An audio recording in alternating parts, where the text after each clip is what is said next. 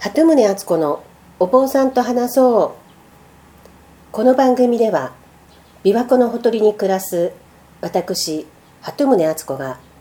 比叡山延暦実山地福院のご住職にお話を伺っていきます。今日は12回目を迎えました。今日もよろしくお願いします。はい、よろしくお願いします。え前回もあの比叡山の無道時代に明道での小僧生活についてお話を伺ったんですけれども、はい、えっと、そもそもあのその明道っていうのは千日解放行者の中中心の場所といいますかそういう場所なんですというふうに聞いたんですけれども。はい。もともとね、あの解放業という行があって、はい。それは100日単位でされてる行なんですけど、え。それを千日した人を千日解放の大行マン大アジャリと呼んでます。千日解放を得られた方がアジャリさんというふうにそうです。呼ばれているんですね。はい、はい。で千日解放自体は平安時代からだいぶ昔から比叡山で続されていたというふうに聞いたんですけれどもそうですね。まあそれを開始したのが宋歌唱という人が、えーおられたということが、えー歴史とは残ってるんですけど、その方が明道にいらしたんですか？明道から、えー明道というもの名前ではなかったですけれどもそこで修行をしていて夜に根本中道までお花をお供えに行ってたと。はい。自分の行として別に決まった行ではなくて何か自分に根本中道のお薬師様にできることはないかなということで夜、うんあの黙って根本中道にお参りしたのが始まりだと言われてます。はい。でその解放業はその後ずっと比叡山で続いてきてで今でも解放業する方は明道を拠点に業をされるということでいいんですか？もうまあ今残っているのがもうその明道しか残ってないのであまたあの酒井さんという方は横の横川という地域の解放業を復興されましたしあ斎藤にも解放業が流派があってあはい。今の小雑さんはその解放業をされてます。斎藤の流派でされたという。そうです。もあうそんな方はもうめったにいないんですけれどもあたまたま今の小雑さんはその経験があるということで我々も全く知らない世界を知っておられます。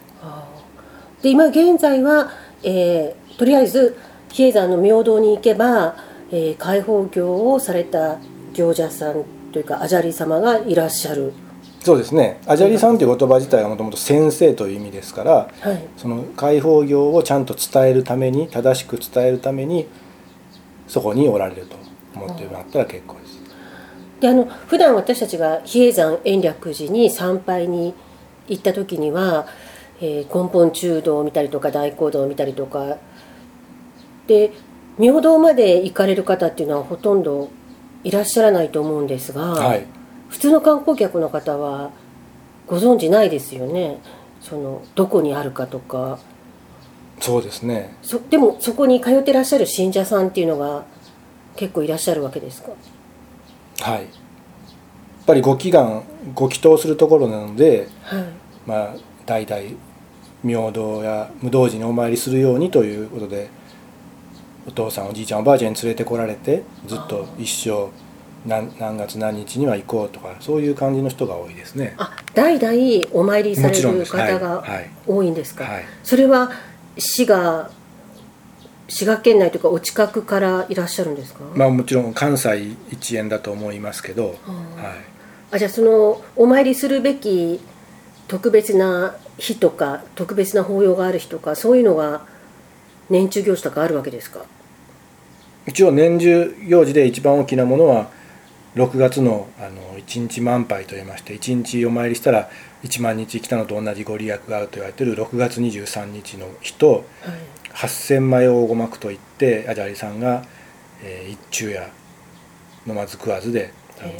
していただく大ごまの日ですかね。えそれはいつなんですか？それは11月2日3日とあされます。ーそのごまっていうのは私も何回かあの見るって言っていいんですか？お参りしお参りするというんでしょうか、はい。見たことあるんですけれどもおごまっていうのはそもそもどういうものなんでしょうか？あの火をくべる釜が段、まあ、机なんですけれどもね、ええ。そこにありましてそれはお不動様の口あるいは仏様の口と、えー考えられてましてそこへ炎を、あの移すことによって、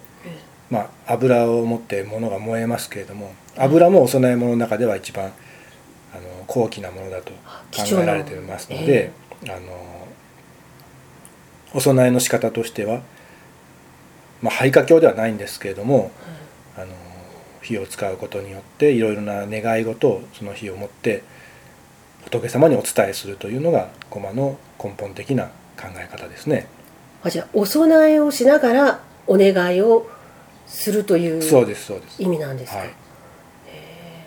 それは、えー、と天台宗だけでなくいろんな宗派でやられているとは思うんですけれどもはい。これ密教になるんですか？密教っていうのはもともと仏様に近づいてお供養をしてお願い事をしたい。あるいはその仏様自体になりきるというんですかね。そういった考え方で、えー構成されてますからおごまは特に炎を使う。はい。あ密教というわけではないんですいや密教は密教あです。密教ははい密教なんですか、じゃあそれは信者さんたちがのお願い事を、えーそのアジャリさんかあるいは他のお坊さんが、えー火にくべてくださることでその願いが仏様に伝わるというふう儀式だと思えばいいんでしょうか？はい。でやっぱりそこに通ってらっしゃる方はそのお願い事があるからごまきをお供えされるわけですよね、はい。それ誰が言っても大丈夫なんですか？大丈夫ですね。ああ。でもそのごまをやっている日時とかはやっぱり決まっているわけですよね。えそれは事前に問い合わせていけば誰でもーはい。参加できるんですか、でそれ以外に、まあ、お供えとかも持っていくんですか？いや別になくてもあっても。まあお供えですからご祈祷料がもちろんいりますし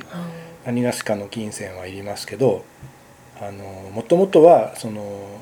誰かのためにしているごまではなくてはいお不動様に毎日ごまをして、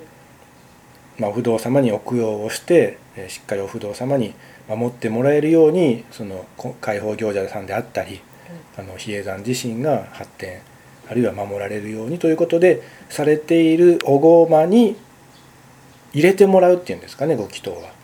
そういうものだと思ってて特別に頼んであの何人か集まったからやるものではなくてはい。毎日毎日している行に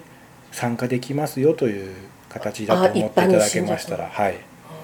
あでまあ明道というぐらいですから不動明が本尊としてそうですここにいらねっしゃる、はい。あそれはもう開放業は不動明王っていうふうに決まってるんですか？そのお堂ごとの本尊っていうのはどうやって決まるんでしょうか？全部その由緒というかね、はい。げあのそこに現れたとかはそういったことがいろいろ中心になりますしい。ろんなお寺でも例えばあの浅草寺さん東京の浅草寺さんのええ。ご本尊さんは観音さんなんですけれどもえこれは隅田川で漁師さんが見つけた仏様あとそういう言われなんですね。だから、あの観音さんがご本尊さんですと。なぜではなくてそういうご縁でなったというのが主な意味だとありますしまた比叡山の本当の総本堂の根本中堂のご本尊さんはお薬師さんですけどはい。これは当時やっぱり1200年前に人々の平安を思えば薬の先生をご本尊にしてええ。あの守っていきたいということ思いがあったと思いますしはい高野山の方の大きなお堂のご本尊さんもお薬師さんだったと、えー最近やっと交流というか高野山ともあの高野山の1200年お祝いに行ったあのお坊さんたちが高野山もお薬師さんだったと改めて知ってなんか感動されてましたね。あじゃあ明道はなぜ不動明になったかというそういう言われは。もちろんありましてはい。その宋歌唱さんが毎晩根本中堂にええ。お花をお供えしている時にその時の第3代目のお雑さんだった円仁さんがそれを見つけてえで京都のあの貴族の方が誰かお坊さんを紹介してほしいと自分の家を守る一緒にあの拝んでくれるお坊さんを紹介してほしいと言われた時にえ宋さんがいいかなと思ってせ推薦したんですけれども宋さん自身が断ったんですよね。自分よりも修行している先輩がいてええ。でその方を先にしてくださいと。へですごい真面目な人なんだなということで円仁さんはその後またその修行を続けているのを見ておられてええ。で法華経の中にあのそういうことをする菩薩様のことが書いてあるものがあるんですけれども、まさにそう箇所のすることはその行なんやということをあの導いてくださってお不動様を拝みなさいということをあの円仁師匠の円仁さんからいただいたということが始まりでありますしはい。一生じゃあお不動産を拝みたいなということで続けておられてであの比叡山よりも北にある今はい。桂川と言われているところの滝で実際にお不動様を監督されて、まあ、見られたんでしょうね。見られて飛びついたところ、それが一本の大きな桂の木であったと。それを3つに分けてお不動産を掘り出してでその桂川と明道とからあの近江八幡に今の近江八幡にあります伊崎寺に分けたとはい。いう伝説が残っています。あーそれくらいいもう不動産お不動産なんです、あーそれでお不動産のはい、あで桂川あの開放行者たちが下安後に毎年行かれるところですよね、え あのあそこの三の滝っていう滝が有名ですけれどもそこがあのえそうそう一の滝二の滝もあってはい。一の滝で、えー毘沙門様を見て二の滝で千手観音様を見ていやせっかく仏様を見たんですけれども、ええ。それじゃないと。私が会いたいのはお不動様だから。ということで3番目の滝まであの登っていかれたというのを聞いてます。あそれそういうことだったんですか、はい。あじゃあへえ知りませんでした。その不動明のことしか知らなかったんです。あじゃあいろんな仏様を見て三の滝でようやく不動明に出会えたと。はい、一番大きな滝ですね、まあ、今も1の滝2の滝は本当に段差があまりなくてあまあ綺麗なところは綺麗なところなんですけれども、はい。結局最終的に我々もそこでお不動様が現れた聖地だということで下安後中はそこへお参りに行きます。あで不動あの無道寺の明道も平安時代からずっとあの場所に、まあ、名前は違っていたかもしれないんですけどあの場所にずっとあるわけですか？そうですね。今の明道の起源というのもまあいろんな説があってただ根本中道からどんどんあの谷を分かれてええ。歩道は広がっていってますので東東地域のそういう場所は年代は古いと思います。でやっぱそこのお不動産にお願い事をすると叶うというそういう話が延々続くから今も信者さんがいらっしゃると考えて。うん、もうそれもありますし非常に不便なところにあるので、ええ。そこへ通うことだけでも一般の方にとっては修行みたいなものになると思うんですよね。だから月に1回でも、ええ。年に12回になりますけれどもお参りしようと思ったら大変な場所でもありますからそれは一つの自分の行として一般の方でもできるそこお参りするだけで修行になるんじゃないかなと思いますしはあ開放業のもともともあのお百度を踏むことにつながりますので、一つのことを成し遂げようと思って100回お願い事をするということからお百度を踏むこともねあの今もされている方はいますしはあそういったことの起源でもあるんじゃないかなと思いますね。あれ前回ご住職があの根本中道でなんか仏様を感じられたというようなお話をはい、されてたんですが、え明道もそういう意味ではあの仏様を身近に感じられる場所なんでしょうか？え場所はあの非常に厳しい山奥にあるん山奥というか谷を下っていきますので、ええそう偏僻といえば偏僻ですしただ反面琵琶湖を大変見渡せる場所もあって素晴らしい場所ですから、なんというかありがたい場所ではありますね。ああ心が洗われるような。はい。あえでやっぱりそこに魅力があるから皆さんも信者さんも通ってらっしゃるわけそうですね。ですよね。はい、え特に何かこうパワースポット的なものを感じたことはご住職ありますか？もうあの石段や急な坂がたくさんありますのでええ。ここ毎日上り下りしてる行者さんが何百人とここを登ったり降りたりしたんだろうなと思うこと自体がありがたいですね。私もちょっとだけ行ったことあるんですけれども、えあのその下っていく道にもう大きな杉の木がいはい。いくつも生えていてその木のパワーっていうのをすごく感じたんですけれども、えやっぱり歴史がある分また自然のパワーっていうのがえはい。あと行者さんのパワーがあそこに溜まっているんでしょうか？パワーがたま あの表現しにくいですけどもそうかもしれませんね。あでも比叡山には他にもまだ明堂に劣らないぐらいのパワースポットはいっぱいはい。あるんですよね、えじゃあこれからも追ってそういう場所について伺いたいと思います、はい。